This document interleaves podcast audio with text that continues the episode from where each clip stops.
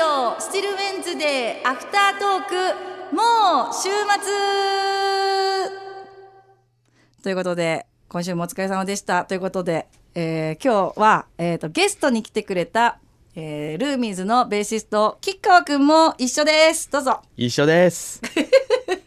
よろしくお願いしまよろすしくお願いします。あのこれここのアフタートークは全然あの放送に乗らないやつなんで、うんうんうん。もう好き勝手まあ喋れますんで。ありがとうございます。久しぶりでしたけどラジオ出演いかがでしたか？いや、楽しかったです。ああよかった、えーもう白さんも元気そうで。いや元気だよ本当、ね元気してた？元気してましたよ。家にいるんだからずっと。元気元気に決まってるじゃないそんななんか。あのさ本当思ったんだけど、うんすぐに会える距離にいたら本当に会わないもんだなって思ったわけ、それはね、しかもあの東京っていう環境がさらにそうさせるよね。そうさせるそうさせる近づけ。本当だって白さん何駅って話だもんね。そうそう本当 A 君ちとねね。歩いてでも行けるよねああ全然歩けるわ。そんなんだけどね。でもでうん何を隠そう私が東京に住み始めたアパートを探してくれたのは A 君なんですよそうだよ。俺あのすごいよね本当ねうんあのやっぱその伊達にステイホーム20年やってないから あの物件詳しいのよ。いや本当に詳しいのよすっごい引っ越ししてんのよ。そうすだってもう東京来て今の物件はね6軒目だからね。え待って6年とか住んでないっけ？え？えもっと住んでるっけ？東京？うん。あもうね10年選手ですよ。10年でも10年で6回の引っ越しって多くない、そうあのね更新したことないのよ。更新する前に引っ越すの？引っ越すへね。なえなんでだろうね。多分あの家がすっごい好きで、で家の、まあ、DIY とまでは言わないけど、うんうんうん。模様配置換えだったりとかすっごい好きでずっとやってて。でやっぱこう1年から2年住むとうん。知り尽くしちゃったっていう気になってはいはいはいはい。引っ越したくなるわけよ。飽きちゃうってこと？悪く言えば。ちょっあとあとあのなんだろうな家のちょっとねステイホーム20年とはいえどはいはいはい。やっぱこう買い物とかは行くじゃないですか、うんうんうん。コンビニだったりとか。家のもうちょっと近くにこれ薬局あってほしいなとかなんかそういうなんかねこうないものねだりがちょっと重なって重なっての引っ越しし繰り返してたら6軒目って感じですね。まあ、そう住んで分かったがゆえの、うんなんかもっと自分にフィットする場所をで住みたいっていう貪欲さ？貪欲さですね。そうがゆえに私がもうこのもうやっぱり住まいのエキスパートうん木川さんに頼むしかないと。うん。いうことで一緒に探してもらったんだよね。いやあれはねよくぞよくぞ僕に連絡くれましたよ、すっごい嬉しかったもんやっぱ。まあその白さんがその東京に来るってことも嬉しかったし、はいはいはいはい。その物件をねうん、決めるっていいや そううそうそうそう。もう A 君しかいないなと思ったから、すごいありがたいオファーが来たなっていう感じで。死ぬ気で探したもん物件。もう候補何十個あげて。はいはいはいはい。であとまあ白さんのこう条件というか、はいはいはいまあ、あるじゃない？2階がいいとかいはいはい南向き角部屋がいいとか。はいはいはいまあ 1K よりは 1DK みたいななんかいろいろはいはいはい条件を聞いて探したもんね。探しましたね、うん。そうそうそうなかなかね。いやかなりいい場所が見つかりましたよ。ねうん。おかげさまで。いやいやとんでもない。本当に、うん。まあ、もう本当にそこいらであの触れて回ってるんで、この家はもう A 君に見つけてもらったと。もう触れて回って「そうなの?」って言って。みんみんながもうみんな「私も頼もうかな」みたいな。いつでも来てください 無償でやらせてもらいますはい。えっとこのアフタートークではですね、あのまあ、本編で紹介しきれなかったリスナーの皆さんからもメッセージをちょっとご紹介しているんですけれどももしよかったら一緒にお付き合いくださいませ。お。はい。えっ、とですね、えーラジオネーム SS109 さん。えー年内最後の放送って早いですねと、えーかもなく不可もなく今年は終えたような気がしますと、えーあとはあそうね、え1年でしたかねと。かもなく不可もない平凡な1年に越したことないですよねでもね。うん。僕だって毎年そうですよ。えなんかハマったこととかないの？なんか今年。わこれ来たわ！みたいな。ハマったこと。うん。うーんとね。あーでもうん。ここに来てうん。やっぱちょっと自炊ははかどりましたよね。あそう。うん。自炊してる。してる。え何作ってんの？あのね鍋え？え何鍋？あのねいろいろ鍋ってそのなんだろうな、鍋っていうものに対して、うん。ノールールみたいなとこあるじゃないですか、あまあまあ何でもどんな具材でもいけちゃうからね。何肉でもいいし、何野菜でもっていう、はいはいはい。よくその人生今ね30年ちょっと生きて、うん。キノコに興味持ったことなんて一回もなかったんですけど。そんなことないでしょ。いや。一回ぐらいあるでしょ。ないないないない。キノコ。キノコかっていう。あーすごい顔をしかめたけどね今ね。常にキノコはすごい遠くにいたんだけど。あのキノコを入れてみようと鍋に。おう一打消ししたわけだ。そう、ん。すっごい美味しくて。損してるよすごい。でそうだよね。美味しいよ4 5 0損してたよね多分ね。だってしいたけとかさすっごい出汁出るじゃんあれ。出る出る出る。そう。すげえ出るからね。美味しいなと。でまあキノコを入れたりだとか野菜入れたりだとかではいはいはいはい。あのあと何ベースなのかっていう。あああえて自炊のこうセミプロでも何でもないくせに、うんうん。あの化学調味料使わないっていう謎のマイルールを課してうんうんあの出汁自分で取ってるんですよ。うん一から？そう。偉いね。そう。あの出汁。って言ってもあの売ってるじゃないですか。出汁パックみたいなのとか、はいはいはいはい。あの化学調味料って絶対美味しくなるんで。あー。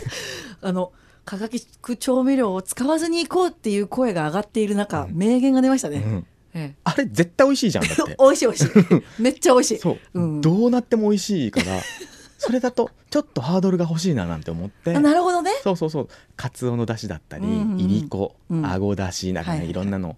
でちょっとこう配分を研究したりだとか、はいはいはい、まあ完全我流ですよ。うんうんうんだからそんなこうすごいレベルの高いものではないけど、はいはい。まあ料理はハマりましたね。へえハマり中って感じですね。あいいね、ん結構頑張ってますね。頑張ってますよ。いやもう本当に私はもう A 君のイメージはちょっと古いかもしれないですけど天下一品のイメージしかないわけですよ、ね。天下一品食った後吉牛行ったもんねね。と言ってたり深す夜ね。ごい生活してたのあれ。やばかったよねどにうなってたんだろうねあれね。あれ死ぬよ？次の日起きて俺マック行ったからね俺。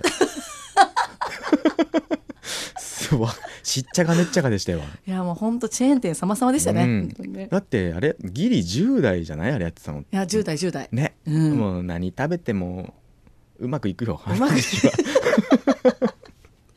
はい、えーそして、えー名古屋市あ名古屋県あ名古屋市から。ごめんなさい。名古屋市から、えーまだ弘信さん、えー今日から年末年始のお休み、えー妻が少しずつ掃除してくれてますから特に大掃除する必要ありません。今日は愛車の洗車と室内掃除しましたよと、えーまだ水曜聞いて心の掃除します。今年、えー苦しく嬉しい1年でした。仕事のレベルアップに苦しみましたがその後に喜びがありました。まだ水曜聞くようになり白さんの存在知って嬉しいこと楽しいこと増えました。2022年も白さん応援します。ありがとうございます。嬉しいことです。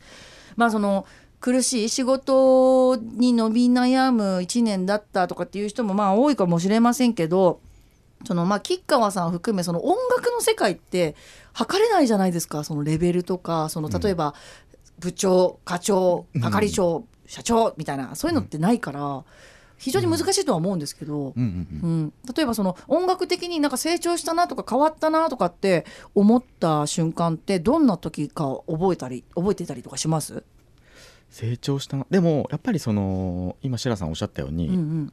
まあ、部長とか係長ないじゃないですか、うんうんうん。ないけどやっぱり重鎮っていう方はいて、はあ、はいはいはい。うん、で、まあ、まあ例えですけど僕みたいな30代うんうん。半ばミュージシャン、まあ、いわゆる中堅、うんうんうん。で、まあ、20代上京したてのミュージシャン若手、うんうんうん。みたいなのが、まあ、いわゆるまあ格付けって言ったらちょっと偉そうですけど、うんうんまあでもねその順番みたいなのがね、うんはいはい。がやっぱいてでやっぱね重鎮の方っていうのは本当にすごくて。で僕も、まあ、ありがたいことにこうご一緒させてもらうことって結構あるんですけど、はいはいはい。やっぱね自分が成長するきっかけはくれますよ。え重鎮の方は。誰に会った時が一番バーってきた？えっとねまああえて名前伏せてもう亡くなっちゃった方なんですけど、はいはいはいはい。すごい重鎮の方と一緒に、まあセッションっていうんですかね、させてもらうことがあって。あミュージシャン系の方ね。そうそうそう、んん。完全ミュージシャンの重鎮の方でうん。演奏させてもらった時に「いやー君のベースはいいよ。へー。すごく上手」って言われて、うん。まあ嬉しいじゃない。そんなこと言われたら「うんうん。嬉しい嬉しいあありがとうございます」みたいな。ただねこっからが重鎮ですよやっぱり。ほただね君の演奏すごく上手なんだけど、うん。君ね趣味ないでしょって言われて、はうん、趣味。その音楽と関係ない趣味一つもないでしょって言われて。あ、うん。確かになくて。へえあのあ確かにそうです。うんうん。そういう音してるよって言われて。あのね決しておこ上からとかじゃないんだよ、うんうん。なんかそういう音してるよ。君ねせっかくうまいんだから音楽と全く関係ない趣味を見つけなって言われて。うん。例えばまあこう釣りだったりとかさ。はいはいはいはい。あのなんだろう山登りだとかうんうん。あのいろいろじゃんラジコン。うんうんラジコン出てくると思わなかったけどね。そうそういった趣味が、はいはいはい。まあ自分本当なくて音楽ばっかり、うん。うんうんそのまあ映画通とか言ってるけど、うんうん。映画ってみんな見てるからね。いやまあみんな見ててもいいんですよ。好きだったらね。いやまあ、例えば俺がその映画すごいいっぱい見てて、うんうん。年間何百本見てて、一本一本に対するうん。マイレビューとかさうんうんうん。そういうのを書いたノートを持ってますとか、うんうんうん。それはね俺趣味認定だと思うの。はいはいはいはいはい。ただ俺もうざーっとずっと見てるだけだからね。バカみたいな顔して。立派な趣味だと思いますよ。よだれとか出てるんだよだってそそれはね趣味というのはおこがましい。ででその 重鎮の方がはいはいはい。その君はね趣味を見つけるといい、うんうん。そうするとあの音にもっと遊び心が出てくるよっていうのを言ってくれた時に、うん。あ俺まだこう全然あの成長の伸びしろあるって言ってくれてるようなもんじゃん。ああそうですね。そうだからそれはすごい嬉しくてう、んうんうん。もうずっと趣味を探してる見つかってないんだ。ない。でも料理がそこに食い込みつつあるんじゃない？残念ながらそこまでではないかな。なんかね趣味あのね、うん。例えばまあすごい時を戻すと、うんうんうん。10, 10代うん。前半の時とか、うん。カードゲームとかすごい好きだったのよ。そう。あれねあれは本当の趣味だったなと思う,、うんうんうんうん。そのなんかこう損得じゃなくて、面白い純粋にっていう、で、まあ、音楽も最初は趣味だったんだ、本物の趣味から始まったんだけど、うん。結局そこになんか商売的なことが絡んできたりとかするとあやーっぱり趣味が仕事に変わった瞬間っていうのはやっぱパキッとあってだからね今趣味をすっごい探してて、なんだろうなすごい悲しい気持ちになってくるうん。いやこれって前向きな話よ、あ探したいってことだもんね。そう、うんうん。だし現在進行で探してるし、ちょっとおすすめしていい？うん、あそう。それがね聞きたかった。韓国ドラマすっげえハマるよ。いや え映画と同一じ畑じゃんだって。じゃああの韓国ドラマからの韓国音楽すごいいいよ。マジで。韓国音楽。私2年前まですごい、あのその韓国ドラマを勧めてくる友達をすごいバカにしてたんだわ、うん。そんなもんだって恋愛うんぬんかんぬんなんかくっついて離れてみたいな話ばだけでしょ、みたいなそんなつまらんとかって言ってたんだけど、今俺そのステージにいる。でしょ、ういるでしょ？それがねまあびっくりすることにね素晴らしいと。脚本がもうどれも素晴らしい。で今年その話題になったイカゲームとかね多分ワードだけは知ってると思うんだけど知らない？いやなんかね、うん。聞いた。イカゲーム聞いたことあるでしょ？うん。イカゲーム。とイカゲームって、まあ、あのバトルロワイヤルみたいな感じの話なんだけど、うんうんうんうん。それが結構世界的にあの話題になったのね。でまあそれだけじゃないんだけれども、本当になんだろう日本では作れない規模のその力入れてるドラマっていうのがめちゃくちゃいっぱいあるのよ。おう。全然かけてる金違うなっていうのがもう透けてわかるっていうぐらい面白いもう一つのエンターテインメント化してるんで、うんぜひ韓国ドラマ趣味がない人はおすすめしてますね。なるほどはい、ご検討ください。はい 2022年2022年。はい、続いていきます。ありがとうございます、はい、伊勢崎 FM のリスナー、えーラジオネーム西野かなたさん。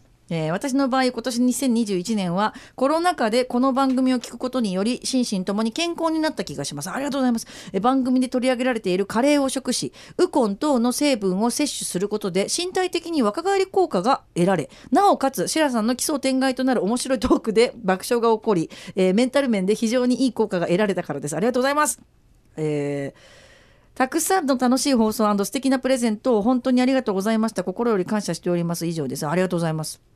そう。あのうちね7時台にカレーの時間っていうコーナーがあって、もうカレーのありとあらゆるものを紹介するっていう、コーナーがあるのね。であの本当にカレーとミュージシャンって密接な関わりがあるじゃない？うん、ね？わかる気するわかる気する。でしょ、うん。で私もその東京に来た時に A 君が初めて連れて行ってくれたカレー屋さんとかすごい今でも好きなの。どこだったっけ？恵比寿のほら。あそうだそうだ連れて行ったね。立ち食い。うんあそこ美味しいよね。そうそうそう名前忘れちゃったけど、うん。あそこは最高だよね。そう。なんかさアーティストがやってるカレー屋さんとかって、うん。それだけでももう信頼できるなみたいなところあるわけ、うんうんうんうん。でその A 君もさカレー結構好きじゃない？すっごい好きだね。最近おすすめなんか自分の好きなカレー屋さんとかある？あれ、うん。新たに見つけたりとかした？俺はね、うん。変わらずうん。恵比寿のあそこ行ってますそうだよね、はい。あの恵比寿のあそことあの銀座のダバインディアっていう、まあ、ここは本当に南インドカレーのうん。あのもう究極の店みたいな感じで言われてる、うん。まあ、有名店があるんだけど、ね。そこも教えてくれたんですよね、うん。私にね。美味しいよね。あそこあこれ名前出しちゃっていいんだ。いい出して出して出してじゃあもうもう恵比寿。うん。あのねボンベイです。そうだボンベイだ、うん。ボンベイボンベイ。そあれ美味しいよね。うそこはね最近あの支店というかえできたの？下北にもできたし先月ぐらいかな神保町にもできたしあ神保町はねまたカレーの激戦区ですから。大行列らしいですよ。マジか。神保町で勝つって本物ってことですからね。いやだってさ私本当に衝撃受けたもんあのカシミールカレーっていうの。もうん。本当に辛さがくるカレーなんだけど、でもコク深い。そうそうそうそう。ただうん。ね暴力的ではないんだよね。そうそうそうそうそう。深みがね。そうもう痛快なこう爽やかな辛さとともにやってくるコクっていうのがねあそこのボンベイならではだなって思いましたね、いや好すごいよねあそこは。きですねカレー、好きです すっごい好きです。えーそして迷子のロケットパンチさん。えーメールしましたが改めてこんばんは、えー今年はとにかく仕事で振り回された年でしたね、えーまずコロナの影響で仕事の手順がものすごく細かくなってものすごく増えたし4月からの新入社員の教育係になってとにかく自分の都合では休みが全く取れなかったし新入社員が独り立ちするタイミングで突然の移動の事例が出て自分が一から仕事を覚え直すことになりました。そのせいか今年は例年に比べてものすごく長く感じました。と。そんな中この番組に出会って、えー一番好きな曜日水曜日と胸を張って言えるほどがっつりハマってます。とありがとうございます。あの来年も頑張りますよ。なんか私はねこの皆さんからそのお仕事のメールをいただくたびに、なんか私もいろんなバイトしてきたなこれまでなんて思ったりするわけですよ。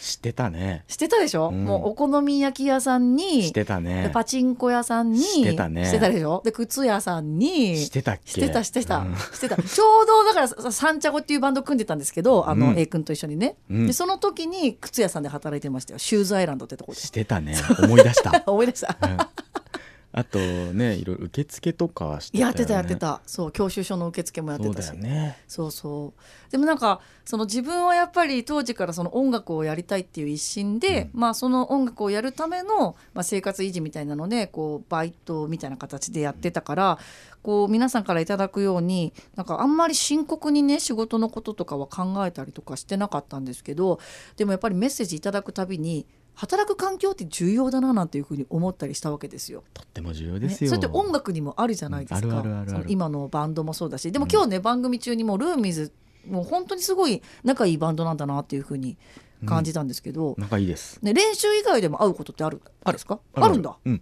え、それこそなんか理由つけてうん、キャンプ行ったりとか楽しいとこだよそうそうそう。あとねあのルーミーズってあのバンドで一軒家借りてるんですよ。ええ一軒家借りてて、スタジオ兼一軒家みたいな、はいはいはいはい。もちろん寝泊まりもできるし、うんうんう。んなんなら住んでるメンバーもいるし。ええそうなんだ。そそこに、うん。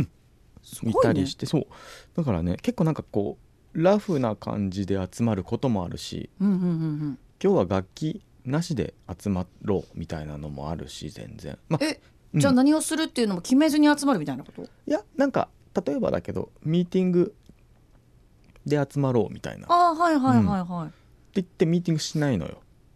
しないんか？なんかその、まあ、仲いい証拠だよね。裏を返せばそうあったら別の話になっちゃうみたいうな、ね、そそうそう。結局なんかこうなんかこう絶えもない話で盛り上がってうんうんうんうん。みたいなこともあるし仲いいですよ。えーいや、うん。それ一番よね。なんかその、まあ、今のねその韓国の BTS とかもそうだけど、本当ね日本のねアイドルと、まあ、違ってっていう言い方もおかしいかもしれないですけど、そのそれよりも取り分けてすごいメンバー仲いいのよ。うんうんうんでもちろん仲いいだけじゃ音楽なんてできないってまあ思うから、うん。もちろんあの大変な部分もあるんだと思うけど、でもそれがゆえのなんかやっぱりその音で取れるコミュニケーションっていうのがこうより一段深まったりとかね、うん。っていうのはあるのかななんて。確実にありますねそれは、ね音が変わったりとかさ、うん。フレーズ変わったりとかさ、うん、ありますよね。えー、とそしてですねこの番組あのインドからもメッセージいただきまして、えツイッターから、えースリティマンさんあおりがとうございます、えー今年は悲しいことも嬉しいこともありました。でも今年良かったです。そして今年シラさんのラジオで出会って嬉しいです。ありがとうございます、えー意欲えー新意欲と新年に向かいましょう。来年もまだ水曜、えー今晩もインドのコルカタ市から、えー FM チャッピーで楽しみに聞いています。インドのコルカタ市から聞いてくださってます。すごいね。そうなんですよ。このこの番組あの、まあ、コミュニティ FM ではあるんですけど、うん。あの JCBA サイバルインターネットラジオっていうのを介するとですね、うんうん。もう世界各国から聞けるんですよ、ね。すごいね。そうなんですよ。はあワールドワイドだ。そうなんですよ。でカレーの時間のコーナーとかもやると、結構あの具体的なあのこう作り方だったり、種類のカレーの紹介とかも、スリティマンさんあのツイッターで教えてくださったりする時もあって、それは嬉しいね、本場の方からのメッセージをいただいたりとか、マジ意見をいただけるマジ意見を。そうそう。そうなんですよ。すごい。ね、えーそしてそしてですね。あとそう、えー草薙さん、えールーミーズと出会えたこと本当に嬉しかったことだと思いますと、えーデビューアルバムをリリースされたとのことなので吉川さんをはじめ皆さんこれからも頑張っていただきたいと思いますと。いつの日かルーミーズのライブ行けますように、えー吉川さんルーミーズのボーカルの方はファルセット色強いかなと思いましたが、えディバージ？お。エル・ディバージの影響を受けてはりますでしょうか？というメッセージ。これいやまずありがとうございます。ね。そう言ってくれてうん嬉しいです、うんうんうん、L L ディバージなんかねうん。DEBARGE いやー誰だろディバージちょっと待ってよ。調べます、私も初めて聞いた。うね。なんか多分ちょっとこう同じニュアンス持ったシンガーさんなのかな、うんなのかもしれないですね、はあでもねケビン君からその名前を聞いたことはない。あそうですか、うん。デバージっていう音楽グループみたいですね。えー、あちょっと聞いてみます、うん、1980年から89年に活動したデトロイト出身の音楽グループで、まあ、R&B とかソウルが主体となっているグループみたいですほね、うもしかしたら声質が似てるのかも。ねかもしれないですね。ちょっとチェックしてみます、はい、うん。確かに本当にあのケビンさんの声ってその男性のファルセットとは違ういわゆるミックスボイスからヘッドボイスにこうちゃんと抜けて出てるっていうあの歌い方だと思うんですね。ほうんうん、でそれってまあ男性の方があの出しやすいとは言われてるんですけど、そのケビンさんの声質のその中性的なその声質に相まってそれがすごく素敵だななんていうふうに思いますけど、そう感じているリスナーさんが多いみたいですね。いやー間違いない。はい。えーそしてですね、えー出雲北山さん、えーこの番組知ってメッセージを送ったことそして読まれたことありがとうございました。コロナウイルス対応で山陰山陽側に行けない島根から広島に買い物行きたいよ。バイクのヘルメット買いに行きたいよ。とい A 君はそれこそあのご実家山陰にはなかなか帰れてますか、この前ね2年ぶりに帰りましたよ。あそうですか、うん。どうでした？久々の。やっぱり空気が違うね 結構なんかベタなこと言って申し訳ないですけど。空気でかいよね。うん。ん。あのね僕あの帰る時はいつもあえて電車なんですよ。はいはいはいはい、あの東京駅からうん、あのサンライズ出雲っていう寝台特急あれいいよね。いいのよ。もうハマっちゃって。はいはいはい。もう何年も前からなんだけど、うんうん。それで帰ってやっぱ駅空港じゃなくてうん、駅を降りるわけじゃない、ああそうですね。うん、ではいはい。ちょっとまあ結構米子市っていう僕田舎がふるさとなんで、うんうん。やっぱホームあの、まあ、言い方ですけど錆びれたホームを降りた瞬間の空気の匂いあこれだっていうのがね毎回来る。なんかあるあるかもしれん。それは確かにわかるかあるもしれん。よね地元。あるあるある。地元独特のさうん。こ好きな匂いっていう言い方違うかなちょっと慣れ親しんだ安心する匂いがあるある。わっとくるのがねでうん今回、今まではね結構年一ぐらいでは帰ってたんだけど、はいはい2年空いたのは初めてだからへえ。2年ぶりはねやっぱその空気感がね駅降りた時の空気感倍きたよねやっぱり。余計に来るよね。うん、なるほどね。えーそして、えー宮城県からは FM 名取弁蔵さん、えーあの花フェス2021行きたかったなぁと。フォロワーさんに会えるかわからないけど3年前の8月末に日帰りしてきました。と。まあライブ行きたいけど行けてないっていう方多いだろうなと思いますよ。確かにね。うん。うん。えそして、えーうなぎさん、えー本編でもありがとうございました。えー今年は、えー DJ 大西さんの、えー番組や、えーリスナーさんとつながりを持つために3月にツイッターアカウントを開設したことも思い出深いと。なるほど、えーその後白さんサポートでナイトリモート生放送で白水を知り拝聴し始めました。そうだったんですね。今年でしたね。それもねあっという間でした本当に、えー11月には熊本でのナイトイベントに初参加ということで、えー今年はララジオに関することでいろいろあった1年でしたと。あのーまあこの番組のこのすぐ後にね「ザ・ナイトっていう番組があるわけですけど、まあ、この後あの吉川さんもあのゲスト出演するわけですけどこの大西さんっていう人がね本当に音楽好きなんですよ。ねでぶっちゃけうちの番組よりもルーミーズかけてましたからね。ありがとうございます ありがたすぎますすごいねこのバンドはとかって言ってましたよ。